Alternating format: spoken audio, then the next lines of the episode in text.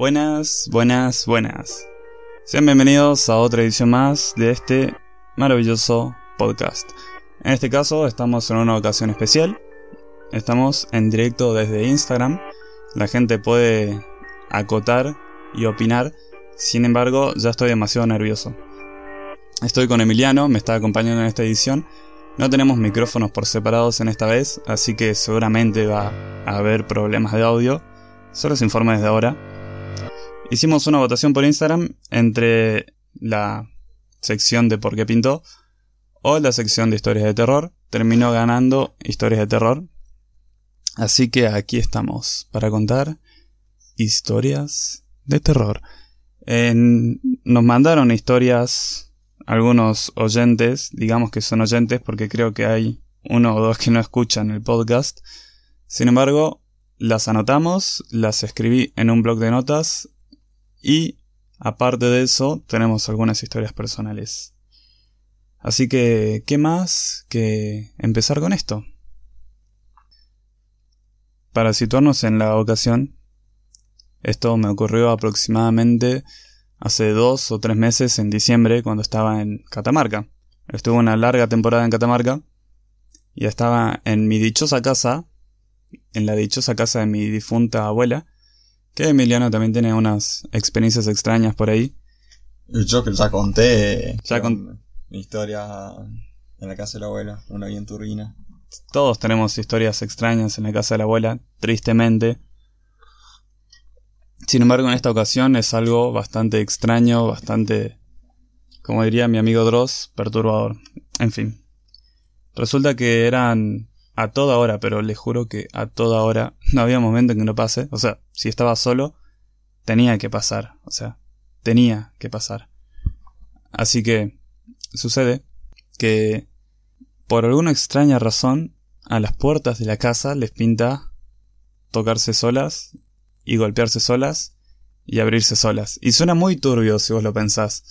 Porque yo lo cuento y dicen es recontra turbio. Y la verdad es que sí, es turbio, porque me pasa que estoy durmiendo la siesta o estoy acostado o estoy haciendo mis giladas y escucho que se golpean la puerta o qué sé yo, pero llega un punto en que le das, como toda persona escéptica, digamos, le das tu explicación del viento, qué sé yo. Sin embargo, en más de una ocasión decidí grabar el sonido extraño y creo que debe haber gente en el público que se habrá enterado de que les pasé el video, los videos de lo que sucedía y se escuchaba como claramente me, me golpeaban la puerta o se abría la puerta y yo salía y mostraba, o sea, bro, mira, se está escuchando y no hay nadie en casa. Y en una ocasión en particular me pasó de que estaba acostado en mi dichosa cama, estaba con el teléfono y empecé a escucharlo en la puerta, como suele suceder. Entonces dije, bro, me cansé, esta vez lo grabo y como que no pasa nada, después se escucha como un silbido extraño, abro la puerta y no había nada. Y digo, miren gente, efectivamente no hay nada. Pero me, me, me sorprende porque muchas veces intenté grabar lo que sucedía y dejaba de pasar. Entonces yo me ponía a dudar. Decía que, qué sé yo, que como solamente pasa cuando estoy inconsciente del hecho, es decir, cuando no me estoy fijando en el hecho en sí y cuando ya le quiero prestar atención o ya lo quiero documentar, no sucede, es muy probable de que sea el, inconsciente haciendo una mala pasada, ¿no? Lo que suele suceder. Pero no. Así que si tengo la oportunidad voy a buscar el video y le voy a adjuntar en alguna publicación que haga. O al menos descargo el audio y lo, lo pongo acá en la postproducción. Bueno gente, soy el Valentín de postproducción. Acabo de encontrar el video y estuve modificando el audio para que suene un poco más fuerte. El video fue grabado en Catamarca, desde la historia. Si quieren subo la versión completa de YouTube. Ustedes me avisan. Tengo un canal de YouTube, tiene el mismo nombre, Opinión y Crítica Volada. No subo videos ahí porque ya tengo el podcast en las plataformas de audio, pero puedo subir este video ahí también si quieren y lo, le van a echar un vistazo. A ver.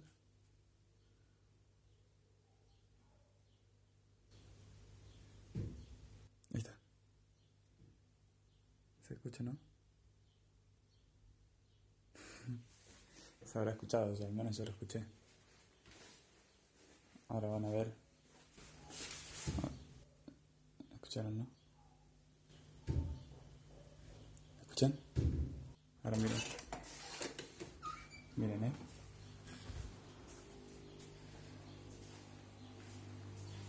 No hay nadie.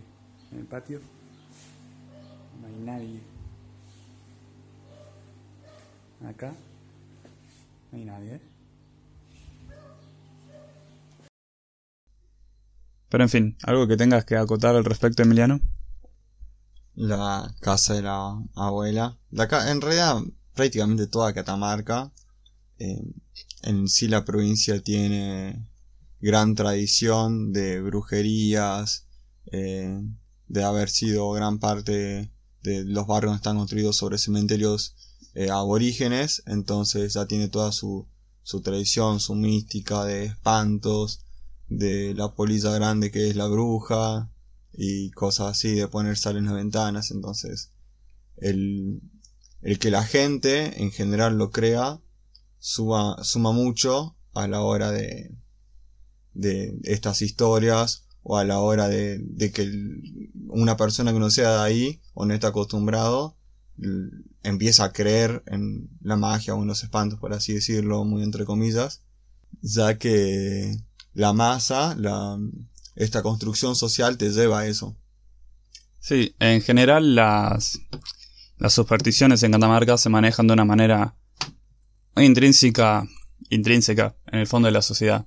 Realmente la gente lo cree y la gente lo vive y tiene toda su realidad basada en esos sucesos paranormales como algo normal o como algo cotidiano, lo cual suma muchos puntos a la hora de, de cuando sucede algo paranormal. Acá mi hermano me está mostrando qué estúpido, qué, qué estúpido me veo en vivo. Y la gente lo debe decir. Dígame en el chat que soy estúpido. En fin.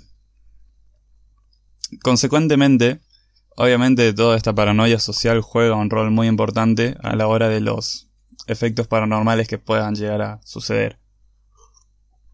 Explicándome mejor, mejor dicho en palabras más básicas, a la hora de que vos le das importancia necesaria a los hechos que suceden, o le das una explicación que no sea que no sea algo fuera de lo paranormal, que no digas es un fantasma, sino que lo trates como el hecho aislado que es, deja de suceder. Pero cuando vos le das la importancia distinta o le das nombre y apellido al fantasma, que es lo que digo yo, obviamente el hecho va a tomar una importancia mucho más grande. Pero bueno, continuemos con el segundo suceso paranormal, digamos, que me ocurrió en estos últimos tiempos. Hace unos días estaba en mi casa de Córdoba, que es una historia media estúpida porque realmente ni siquiera da miedo. Que apenas me sucedió, se lo conté a una... Mira, esto sí es paranormal. Nadie estaba tocando el teléfono y se movió solo. Eh, se le estaba contando a una chica que está en el vivo, entonces se va, se va a dar cuenta. Que estaba yo con el teléfono el más tranca palanca, eso de las 12 de la noche. Estaba todo oscuro. Porque soy una persona que le gusta vivir a oscuras. Y de la nada.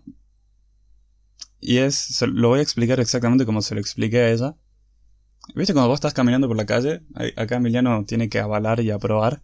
Cuando vos estás caminando por la calle y ves tu sombra, que es una sombra humana, ¿no? Así común y corriente. Tu, tu sombra, la que ves todos los días. Eh, estaba yo así de noche, en mi cama, y veo una sombra, una sombra caminando, pero así como, como muy espontáneo todo. Pero, a diferencia de una sombra normal, negra y traslúcida, era una sombra normal, pero blanca y traslúcida. Entonces, la miro por dos segundos, que camina así como hacia un lado, y desaparece. Y yo digo, ¿what? Obviamente le dije, o sea, yo dije, oh, mire, un fantasma. Pero realmente, qué sé yo, no sabría decir qué es exactamente lo que sucedió. Pero fue algo que no me había pasado antes, el hecho de mirar una sombra de color blanco y traslúcida como una sombra común y corriente. pero color blanco, y que me mire y desaparezca así como, como que se mueve y desaparece. Entonces, bueno, debería buscar en internet el Valentín podcastero profesional. Hubiera buscado en internet qué carajo significa y dar una explicación. Sin embargo, hoy es un día muy improvisado como para, para jugar con eso. Pero la verdad es que fue una experiencia, no sé si paranormal, de terror, porque... Pero sí fue cuanto menos... cuanto menos extraña. Ahora, bien. Continuando con las historias de terror, que ya me estoy viendo venir que esta edición va a ser muy trucha. Pero continuando con las historias de terror, voy a contar algunas que me tiraron mis seguidores por Instagram. Empezando por la historia de Agustina Sotelo, supongo que Emiliano la debe conocer. Saludos. Hizo el signo peronista de aprobar y avalar y certificar la presencia. Bien. Empezamos con la historia que nos mandó Agustina Sotelo, que dice así. Mi bisabuela hacía macumbas, y cuando le cerraba la puerta del armario, después al rato volvía a estar abierta. Y cuando la mataron, muy turbia esa parte, creo que es la parte más turbia de la historia, que la hayan matado, no que se haya muerto de una causa natural, sino que la hayan matado, ojo al dato, volvimos del velorio y la pieza de mi abuela y la mía tenían las puertas de los dos armarios abiertas. ¿Opiniones al respecto? Me quedé con la parte que mataron a la abuela. No puedo dejar de pensar en eso me trae demasiadas dudas, o sea, me lleva al, al cómo fue, al qué pasó, en qué situación, eh, me trae muchas dudas.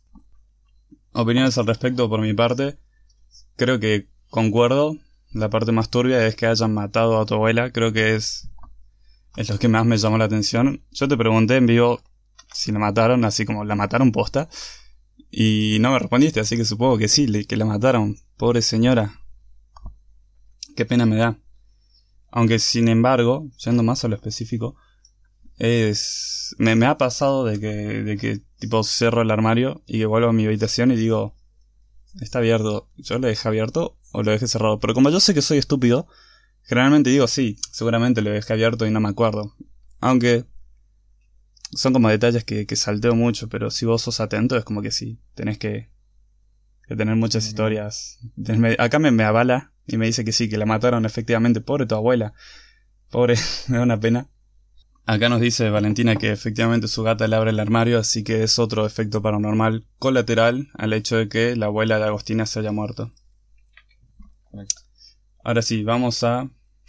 Fue muy malo de mi parte. Vamos a la siguiente historia de terror en vivo. En este caso tenemos una historia de Karen Parisi, espero haber dicho bien su apellido, que dice así, y me voy a intentar poner serio. Cuando tenía 11 años fui la de una amiga. Me había quedado sola hasta la noche que me fueron a buscar. Delante de su casa hay un descampado y había cuatro personas haciendo un ritual extraño. Tres de ellos estaban sentados y uno caminando alrededor de ellos. Cuando llegó mi padre a buscarme, se quedó hablando con la madre de mi amiga, y esa gente terrorífica se quedó mirando el auto. Fin de la historia. Opinión al respecto. No me pareció tan turbia. a mí sí. A mí sí. Y te voy a decir por qué. Creo que el hecho de que vos veas físicamente a gente haciendo cosas extrañas, mirándote directamente a vos, ah, no eso. Es, es mucho más turbio que el hecho de que se haya abierto un armario. Y no es por justificar otras historias, ¿no? Pero creo que nos pongamos en situación. Tenés 11 años, ¿ok? Sos un chico que le gusta jugar a las canicas. Que le estaban mirando. Pero me, hizo acordar a cuando salíamos, cuando la abuela todavía estaba viva y la íbamos a visitar. Eh, nos quedábamos en su casa y íbamos a caminar por la Chacarita. En ese tiempo no estaba construido el estadio. Y todo donde es el, el ferial del estadio hay un camino de montaña y nos poníamos a caminar ahí y vimos un montón de no gente haciendo rituales ni nada pero vimos eh, perros Restos. cortados a la mitad, Sí. restos, velas, en hojas, todos los restos de estas macumbas y magias. Bueno, sí, yendo al tema de las macumbas y magias, ya que lo estamos tocando muy, muy sobre, por encima de este podcast. em, no, me hizo acordar mi hermano que efectivamente, como contaba él, cuando vivíamos en Catamarca, íbamos a un cerro. Había en una parte, antes de que se, con- se construya el estadio, en la parte de atrás del cerro, efectivamente había restos muy turbios, pero literalmente muy turbios, de rituales extraños. Vamos a dejarlo ahí. Y en un caso muy específico que yo me acuerdo, tenemos, yo tenía como 7 años, así que vos debías tener como, como Nueve. 10, 9, ahí está. Y habíamos subido a la montaña con mi mamá y había un árbol así como en el medio de la nada, en un cerro, en Catamarca, como que se sitúen en la situación de lo vacío que es. Y había un árbol en el medio de la nada, con dos perros colgados del cuello y sin piel, y en el piso como un símbolo extraño con la sangre. Y yo lo miré, y mi hermano lo vio, y mi mamá lo vio, y mi mamá dijo, chicos, nos vamos. Y yo estaba como que, como que de alguna manera me interesaba ver qué onda, qué, qué sucedió ahí. Sin embargo, el hecho de ver un ritual extraño así, los restos de un ritual, siendo niño ya es perturbador. Imagínate que la gente que está haciendo el ritual se te quede viendo. Yo creo que sí, efectivamente, no, no hay manera de... Sí, es, es algo muy fuerte. Es algo muy fuerte y siempre lo tomamos a la comedia, ¿no? Pero es algo que, que realmente a mí me asustaría personalmente si fuera un nene. Hoy en día no, hoy en día me reiría tal vez. Pero siendo un nene, efectivamente. Y hablando de reírse, así, así por las risas, voy a contar como para ir cerrando o finalizando con la, con esto. O al menos intentando. Porque seguramente voy a hacer algo para que llegue a los 20 minutos, porque va a durar como 16 minutos. Está bien, 16. Bueno, lo vamos a dejar en 16 minutos. Eh, esta noche soñé algo bastante interesante y me gustaría que mi hermano me preste atención para saber si él soñó algo turbio también. ¿Anoche? Sí. Lo estás procesando. No me acuerdo. No se acuerda, no, no, no soñó nada. Bueno, no sé qué sueño. yo esta noche en particular, y me parece extraño por lo siguiente. Me parece extraño porque soñé que me iba... que estaba acá en Córdoba, en algún lugar de Córdoba, creo. Estoy seguro que era un lugar de Córdoba. Y había... estaban como mis amigos de siempre. Estaba vos, estaba Eli, eh, Patricio, qué sé yo, la gente que conozco, la gente que conozco de acá. Nos habíamos juntado, estábamos charlando, qué sé yo, en un parque y después yo dije como, bueno, me voy y me tenía que ir a la casa de una amiga que no conozco. Y me fui a la casa de esa chica. La chica se fue y me dejó sola así en su casa. Y en su casa, como que había escenas muy de película de terror. Tipo, estaba sentado, me acuerdo que estaba sentado en, en la mesa, o sea, en la mesa escribiendo algo. Vaya a saber qué estaba escribiendo, pero estaba escribiendo algo. Y había como un osito encima de la mesa que se movía. Y yo estaba como, what the fuck, se está moviendo el oso. Y yo personalmente, si viera eso, diría, bueno, ¿qué se le va a hacer? Pero en el sueño, estaba re asustado, ultra asustado, decía, Dios mío, se está moviendo el oso. Y me, me, asustaba tanto que dije, uff, qué carajos. Y me había ido a la habitación. Y en la habitación se empezaban a caer así como las cosas. Muy por encima. El, el cuadro, no sé qué, como que las cosas se caían. Y yo decía, fuck, me quiero ir de acá. Quería abrir la puerta y estaba cerrada. Y me, me asustaba cada vez más. Cosa muy extraña en mí, pero en el sueño era muy, muy lógico. Y en un momento agarré y eh, se abrió la puerta de la habitación, salí y en vez de irme por el, por el frente de la casa, me fui por atrás. Y cuando abrí la puerta de atrás, había una señora desnuda, pero sí una vieja de, de 60, se- no, 80 años, así muy arrugada, desnuda. Yo dije, ¿qué carajo está pasando acá? Que le estaba tomando la mano a una chica que estaba sentada en la mesa y la señora estaba como sangrando por la boca, algo así. Julio. Y yo decía como, mamá. Y decía, por favor, me quiero ir de acá, por favor, me quiero ir de acá. Y apareció mi mamá, o sea, apareció mi mamá así como dijo, ¿qué pasó? Y por alguna razón, no había nadie en la casa, pero de repente apareció mi mamá. Y yo dije, man, nos tenemos que ir de acá, es hora de irnos, no nos podemos quedar acá. Está pasando algo demasiado extraño, hay una señora desnuda sangrando por la boca. Y mi mamá me decía, hoy nos tenemos que ir mañana, así que no te preocupes, quédate esta noche, qué sé yo. Yo estaba como, no, más, no te das cuenta que está pasando cosas malas. Vámonos mañana, por favor. O sea, vámonos ahora, no mañana, qué estúpido. Y mi mamá decía, no, yo me voy a quedar a dormir, qué sé yo. Y yo me, me asusté, me la aspiré. La señora en un momento se me acercó. Y dije como, ah, como que me asusté mucho. Y dije, ya está, hasta ahí. Y me fui a la casa y me desperté. Y ya eran las 12, las 12, las once y media de la mañana, porque soy así de capo. Y la verdad que en la progresión del sueño, como que a mí cuando se cae algo, o se mueve algo, o me aparece algo raro, no me asusto, sino que digo como, bueno, ok, pasó algo. Pero en ese sueño era como que a medida que yo me asustaba, iba yendo a peor, y yendo a peor, y yendo a peor. Entonces dije, entonces, ahora que estoy grabando el podcast, me doy cuenta que de alguna manera eso me, demostró la, el poder de la sugestión, ¿no? Que en mi sueño, al estar tan asustado, me iba asustando cada vez más, y iba sucediendo cada vez más fuerte y más fuerte y más fuerte hasta que llegamos a una cúspide mental, ¿no? De lo, de lo feo que era. Emiliano, ¿opiniones al respecto? Me hizo acordar, ¿qué es el Conjuro 2? Donde el, las, eh, el matrimonio, la, la, mujer queda encerrada en la habitación donde empiezan a darse vueltas las cruces. Sí. Bueno, me hizo acordar a esa escena eh, mucho. También no me sorprendió la... Me hubiera parecido muy real por la reacción de nuestra señora madre. Mm. que Sí. no le importa nunca nada de esas cosas, digamos, es como, ah, bueno, como que ella puede ver algún lo que a uno llamaría espanto y ves como, ah, mira una persona, según ella siempre vio y no le dan miedo ni nada, como que les tiene respeto nomás, entonces no me extrañaría su reacción. Pero yo, sinceramente, yo hubiera salido corriendo apenas vi la primera escena porque no soy mucho de bancarme personalmente esas situaciones. Me dan eh, mucho terror. Admiro a la gente que como que le gusta investigar y eso.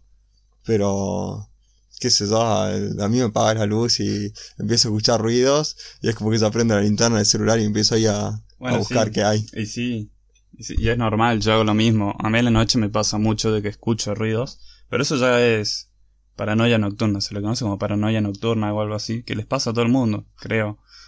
Que escucho un ruido y prendo el flash así y digo, "Ps, no hay nada, y listo. O sea, ahí se acaba, es como prendo el flash y listo. Si no hay nada, no hay nada, fin de la historia. Pero me pasa mucho y especialmente todas estas noches que me quedo hasta tarde me, me pasa mucho. Pero es un fenómeno que ya expliqué en más de una ocasión, digamos. Que pasa que tu cerebro te dice, bro, es tarde, tendrías que estar durmiendo. Y tu cerebro no interpreta como que te querés quedar despierto, lo interpreta como que hay algo Hay algo. que no te deja dormir. Entonces tu cerebro dice, ok, hay algo que no te deja dormir, vamos a proyectarlo, ¿no? Entonces magnifica cualquier ruido chiquito o qué sé yo. Yo tengo un árbol de paltas ahí atrás. Y cuando cuando se cae una palta suena el ruido y más si son las 3 de la mañana, las 2 de la mañana. Que de- bueno, ahora son las 2 de la mañana. imagínate más tarde, imagínate más tarde, imagínate las 5 de la mañana que no hay nadie hablando. Se recontra escucha un golpe de una cosa cayendo y suena como si fuera una como si se hubiera caído, no sé, una piedra en, en mi oído. Entonces mi cabeza dice, rayos, ¿qué sucede? Y empieza a proyectar otros sonidos, rasguños, voces o cosas así, que yo ya sé que no, que no son real, que están en mi cabeza. Pero mi cabeza lo hace como para que dice, ok, estás despierto, tenés que estar alerta, algo te va a pasar. Entonces, cuando vos escuchas un ruido fuera de lugar, tu cabeza dice, ok, vamos a asustarnos, y empieza a generar cosas para que estés como, como al 100, como atento, y te estresa y al final no te puedes dormir. Por eso tienen que dormir temprano y no estar viendo este directo. Pero bueno, para ir concluyendo con esta edición, Me pareció bastante interesante, bastante improvisada, un guion bastante pobre para la gente que está en el directo. Miren qué trucho que es el guion. Literal, son como mucho 50 palabras. Pero me pareció interesante y me pareció una experiencia distinta. Porque siempre hago esto un toque más profesional. Y ahora me pareció como algo más divertido, ¿no? Algo más interactivo. También la gente acá que se estaba riendo cuando contaba sus historias. Eh, acotando en público que pueda decirlo, me parece, me parece interesante. Me gusta lo trucho, muy bien, a mí también me gusta lo trucho, es más, casi todo lo que tengo es trucho. Así que... Un celular chino, o sea, ya imagínate. Sí, tengo un celular chino. Bueno, para concluir, espero que hayan disfrutado de esto, que fue un poco distinto. Esto va a estar editado y bien concluido, digamos, con música, efectos y todo eso dentro de una semana. O este mismo martes no me va a dar para subirlo, así que va a ser dentro de una semana. Espero que les haya gustado, que lo hayan disfrutado, que haya sido divertido. Y acá Emiliano quiere dejar unas palabras en conmemoración al día que estamos pasando. Es tu momento, Emiliano. Siendo ya las dos y media de la mañana del día 24 de marzo, quiero no me grabes. Quiero que no dejemos eh, pasar de alto el día importante que es hoy, más allá que estamos en cuarentena y no podemos salir a marchar a las calles, eh, de dejar en claro y dejar el, mensaje del día que estamos viendo, que es el Día de la Memoria por la Verdad de la Justicia, en conmemoración a los 30.000 desaparecidos eh, de la última dictadura militar, así que, que siempre nos recordemos y apoyemos el movimiento de, de madres y abuelas de Plaza de Mayo. Muchas gracias. Muy bien. Quiero dejar mi mensaje de apoyo a toda la gente que ha sufrido en toda esta época de la década del 70, aproximadamente, fue la década del 70. Sí, 1976 hasta el 82. Hasta el 82, hasta hoy en día. Y espero que fuerza a toda la gente que, que sigue viva de la época y que ha sufrido. Y las cosas que se olvidan no, no sobreviven en la sociedad, digamos. Y es un mensaje como para ir cerrando. Cuando alguien olvida un ser querido, su alma deja de estar inmortalizada en nuestra sociedad. Y esto ya es para otro podcast, digamos, más filosófico. Pero cuando alguien muere, digamos, en la tierra, que queda su recuerdo nomás. Entonces, si nosotros olvidamos todo lo que tuvo que sufrir la gente del pasado, o todo lo que tuvo que pasar, para que nosotros estemos como estamos hoy en día, estamos menospreciando la historia, estamos menospreciando la vida de mucha gente. Entonces, cabe resaltar, cabe resaltar que es importante que recordemos las cosas, no las tomamos a la ligera, y que sigamos luchando por nuestros derechos. Para finalizar, hay una frase que me quedó grabada y cuando estaba el estaba hablando me, me acordé, que es de Pérez Esquivel, que dice, un pueblo sin memoria está condenado a ser dominado. Así que tengamos siempre la memoria en alto. Me sonaba que era de San Martín, no sé por qué. ¿San Martín no tiene una frase parecida? Bueno, esperemos que les haya gustado esta edición del podcast. Pueden seguirme en Instagram, x.b-h. Emiliano, ¿querés hacer publicidad a tus redes sociales? No, sí. Emiliano.mh. Espero que les haya gustado, les haya parecido interesante. Si quieren, puedo hacer esto más seguido. Y nada más que decirles, un saludo y hasta la próxima semana, si es que grabo algo. Nos vemos. Paz. Paz.